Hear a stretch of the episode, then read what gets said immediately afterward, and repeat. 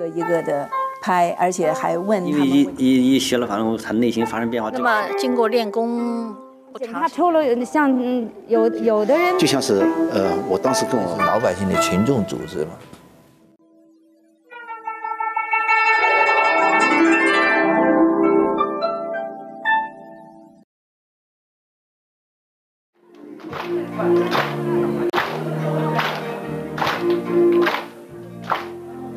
九九九年，法轮功学员们就是在这样的欢聚中开始的。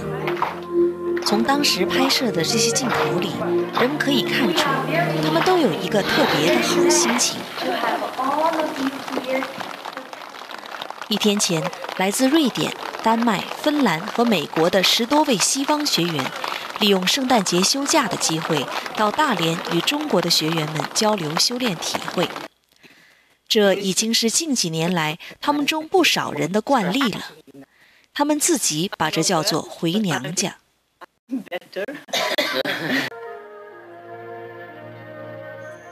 元旦这一天，学员们在曙光中以集体练功的方式，开始了这大法传出后的第七个年头。此刻，这些来自自由国度的人们还不太了解“大法红传七年”这个概念在中国这片土地上所包含的分量。从一九九二年李洪志先生出山讲法，法轮功一直作为中国气功科研会的直属公派，按规定在全国各地建立辅导站，并在北京成立法轮大法研究会，帮助李先生及时有效地指导人们的修炼不出偏差。从一开始，李先生就严格规定了辅导站的运作方式。所以，我们所有的辅导站都是不摸钱、不碰钱的。不存钱的，不搞实体，不治病的，完全是一个负责实修的这个真正实修的。我们这个学员也是一样，是吧？不准用这个法轮功去求钱。我刚才讲了，给你这么多东西干什么用的？可不是给你求名求利的、发财的，是让你修炼的。在这严肃纯正的大法修炼面前。许多固有的观念和不健康的心理是顽固的，也并不是每一个人都抱着一颗想要真正了解、修炼的愿望走进法轮功里来的。几个曾经最早在长春跟随李先生学习法轮功的人，因为放不下对钱财的追求，以给人治病为名到处敛财，受到李洪志先生的严厉批评，他们却因此决心与法轮功为敌。一九九四年十一月，这几个人写出几十万字的材料，罗列了十二条罪状，向中央十三个部门控告法轮功。说是什么时候宣布处理的？是正月初四。正月是初一就要初三放假了，初四开始上班，全国就宣布取缔。所以我们就找了国家这个国家体委，国家体委一听我们的情况，非常好啊。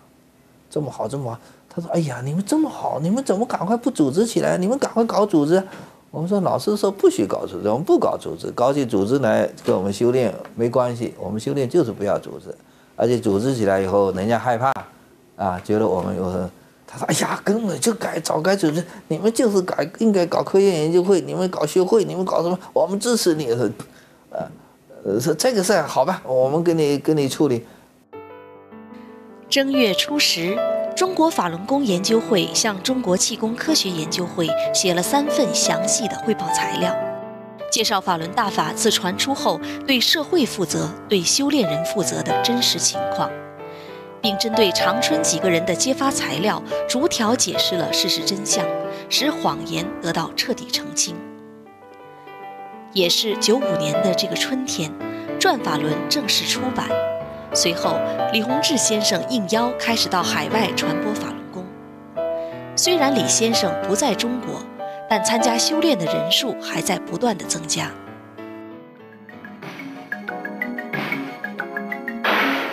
这一时期，中国的经济市场化开始日益普及和深入，对利益的强烈追求导致社会道德急速下滑。也正是在这样的环境中，这些修炼真善忍的人们格外感到大法的珍贵。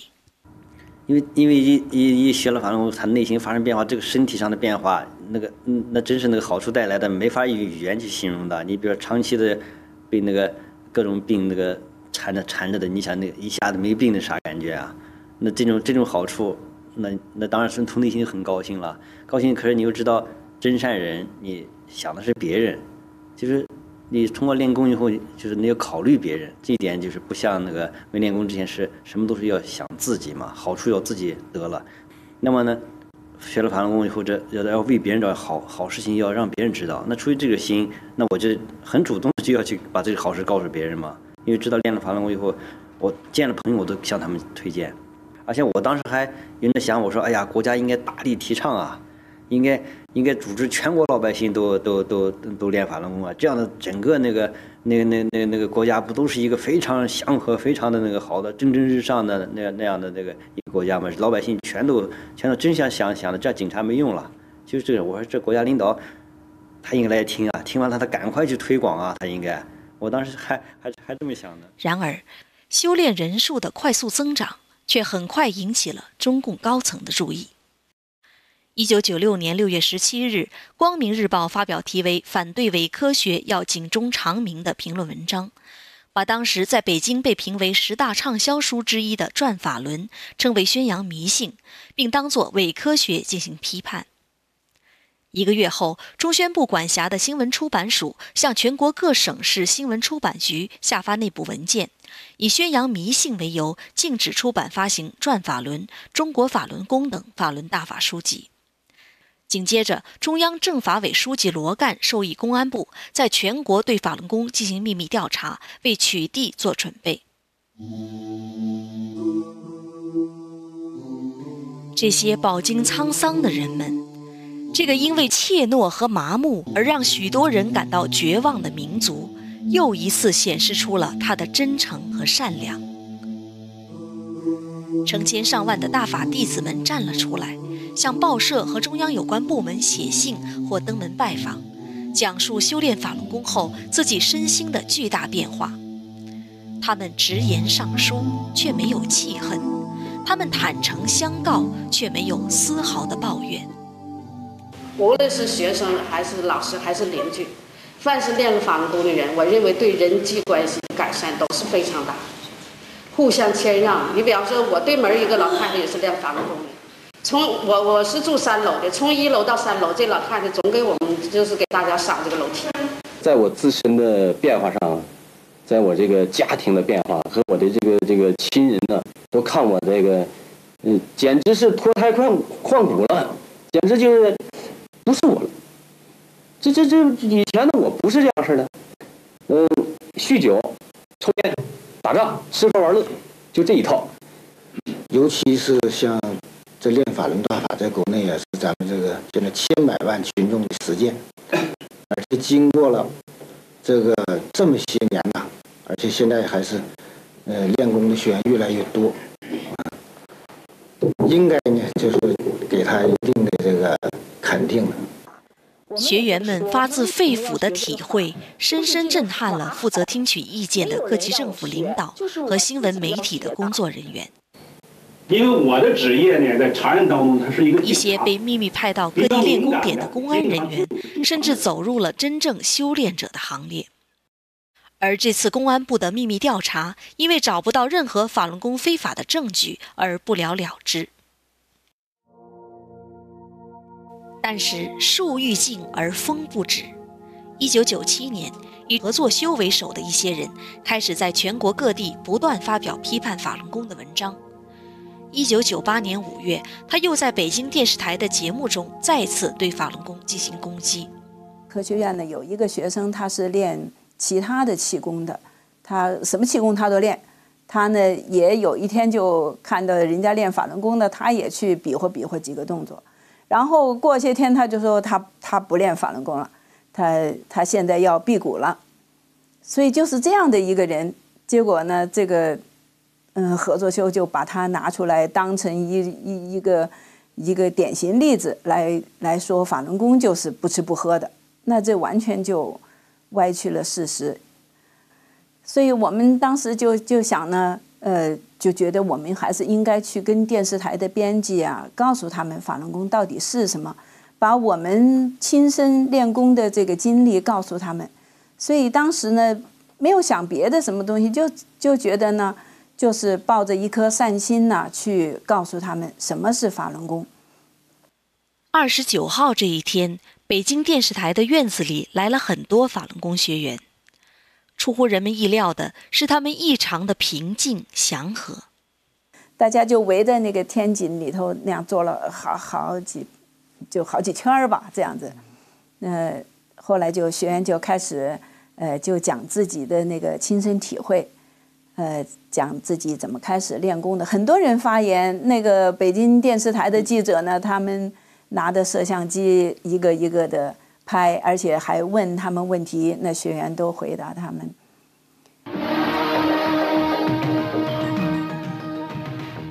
这两天早上到公园转一圈，就会发现政府。不久，北京电视台的记者专程到玉渊潭公园的练功点实地采访。几天后，电视中播出了这个节目。身体在各个方面呢，都有了很大的变化。人人都是身体这一时期，国务院两次批示，将气功和人体科学归到国家体育总局统一管理，同时要求各地体育总会对法轮功活动进行调查。广东省体委对法轮功非常重视，进入派出专人观看了烈士陵园。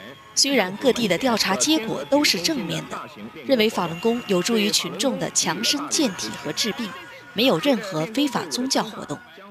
但公安部门仍然认为有必要对法轮功进行高度监控。九八年七月二十一日，公安部一局发出关于对法轮功开展调查的通知的内部文件。通知中把法轮功定为邪教，部分法轮功辅导站负责人的电话行踪开始被监视监听。这一系列事件在社会上对法轮功造成了很恶劣的影响，学员们也因此受到了不同程度的压力。九八年十月，国家体育总局派调查组专程到吉林省和黑龙江省对法轮功进行气功注册评审调研。他们走访了当地的十多个练功点，并在长春和哈尔滨分别召开了各界法轮功学员座谈会。学员们现身说法地讲了他们的修炼体会，并坦率地向领导们提出了他们心中的疑问和不解。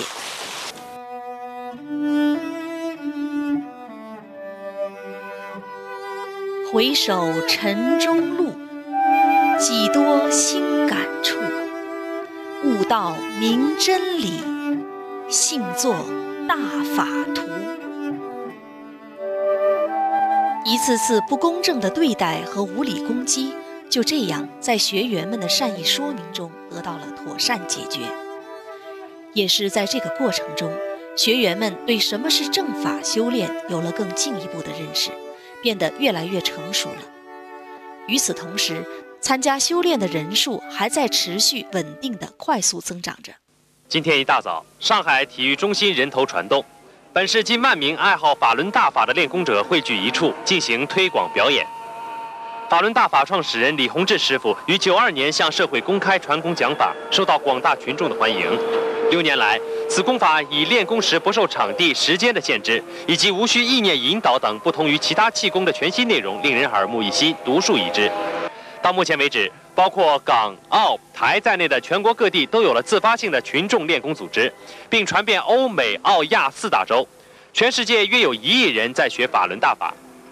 这是由本台记者报道的。中国法轮功在广州越来越被广大群众所认识，许多群众利用早晚和节假日的时间，到广州各个公园和各大型公共场所练功。练法轮功不但可以祛病健身，还可以有益身心健康。做一个对社会非常有益的人，对推动全民健身运动和社会精神文明建设都会起着促进作用。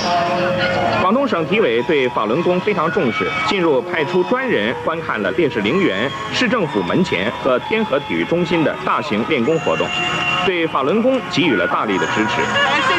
随着练功队伍的增大，将会对广州全民健身运动的开展起到一个推动的作用。这是广东台报道的。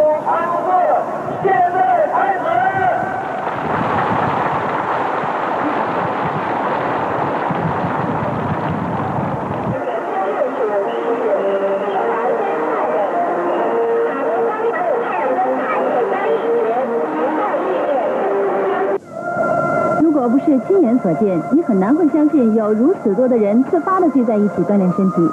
八月二十六号凌晨五点三十分，当记者踏着朝阳来到刚刚竣工的沈阳市市府广场时，远远的就看到近千名市民排成整齐的队伍，十分投入的在练中国传统气功——中国法轮功。据了解，他们都是自愿到这里进行练功强身的。从他们全神贯注的表情上看，此刻的他们早已心无任何杂念，全身心的投入到了一种境界。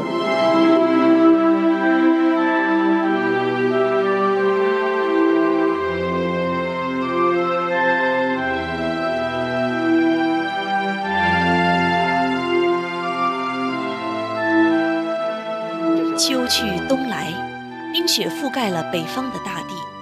一场更严厉的考验也随之来临了。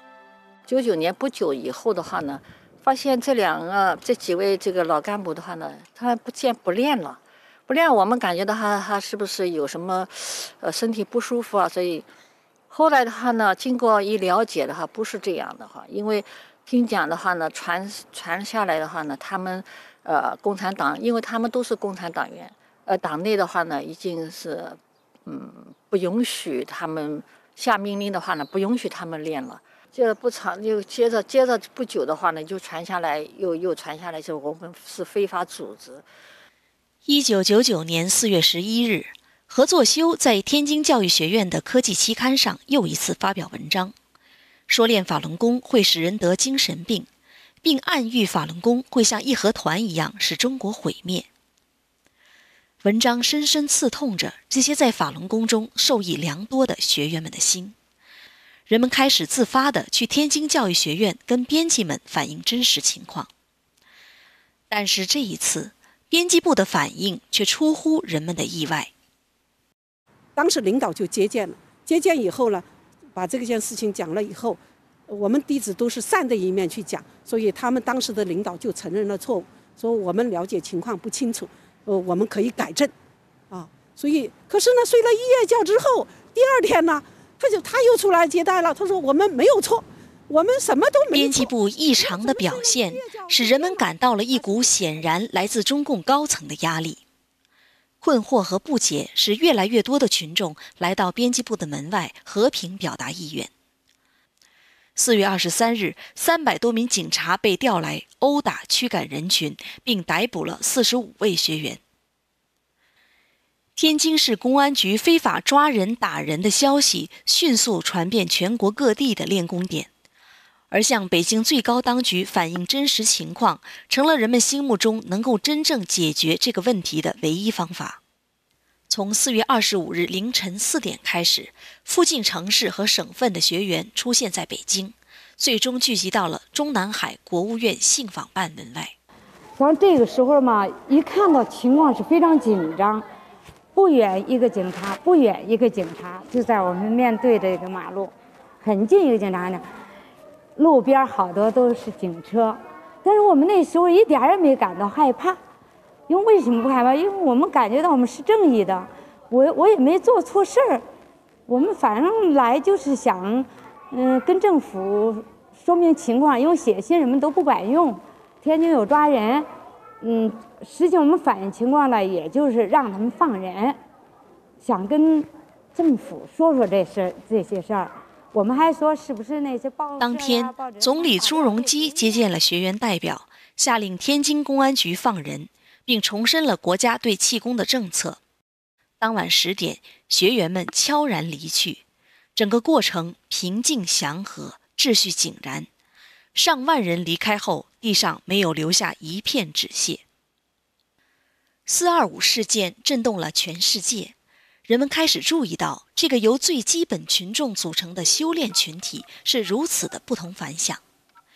媒体们纷纷找到国内和当地的法轮功学员了解情况。在自由亚洲电台美国华盛顿总部的资料库中，我们找到了当时的节目录音。我修了大法以后，我觉得这一切都是好的，看社会都是光明的。我可以说有生以来了嘛，在我心里萌发了热爱祖国的这颗心。就像我们老师说的，人合作，是要为别人的，不是为自己，不仅是为你的亲人，为你的父母，而是要为众多的人，让他们都比你过得更美好。听众朋友，我没有做过对法轮功弟子们统计学方面的调查，不过如果多数的法轮功弟子都如此感受，那么看来法轮功对社会发生的影响，应当首先是，而且直接是道德层面的，而不是政治层面的。四二五事件开创了四九年建国以来官方和平民间通过和平对话解决矛盾的先例。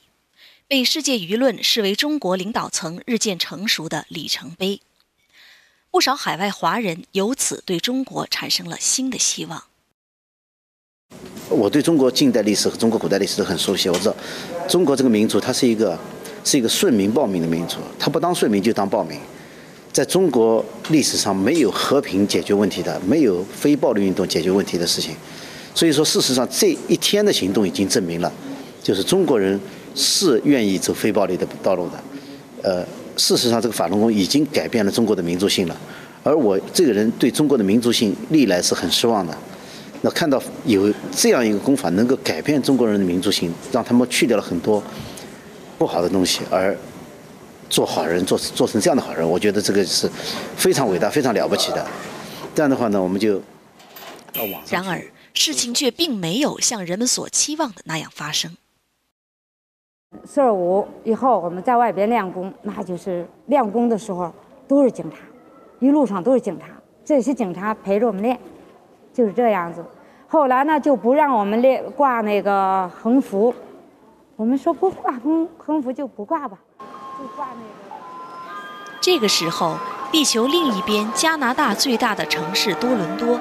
正沉浸在一片欢乐之中。纪念法轮大法红船七周年庆祝会现在开始。五月二十二日，来自世界各国的法轮功学员聚集在市政府广场，共同庆祝法轮大法红船七周年。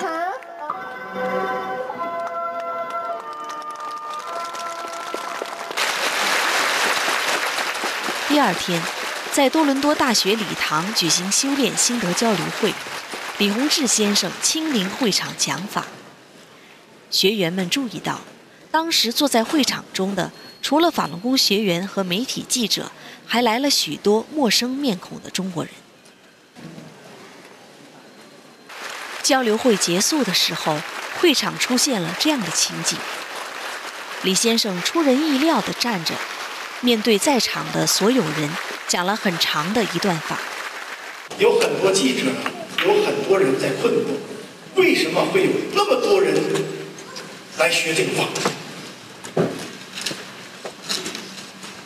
可能我们在座的今天来的人可能都看见了，因为什么？因为这里面叫人走正的，而且是真正的好。这里边没有社会的任何乌七八糟。要净化一切不正确的东西，做一个有益于别人、有益于社会的人，直至达到圆满那样标准的人。我们这里不收费，不领人们干那些个不好的事情，不参与政治，所以才有这么多人。